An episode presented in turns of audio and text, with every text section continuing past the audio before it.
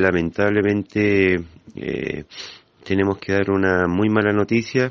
Eh, el, hoy día en la amanecida, alrededor de las 3 de la mañana, se activa la alarma de incendio del cuerpo de bomberos dando lugar a Magao, eh, calle Arturo Prat, eh, pasado el colegio Caguala. Eh, se despacha la compañía de guardia nocturna perteneciente a la sexta, la del sector más una del centro. Al llegar al lugar eh, se comprueba que se trataba mm, de tres viviendas que ardían en su fase de libre combustión con riesgo de propagación, por lo que se activa la alarma general. Avanzando al lugar la segunda, cuarta, quinta, sexta compañía, más la unidad Z6, más la unidad de comandancia, la unidad de rescate del cuerpo bombero de Castro. Las dificultades que tuvimos al llegar es que no pudimos llegar hasta el lugar mismo del incendio, ya que se está reparando el camino, está pavimentando y fue imposible acceder hasta el lugar mismo con los carros, por lo que se tuvo que desplegar alrededor de 250 metros de material para poder llegar a combatir el incendio.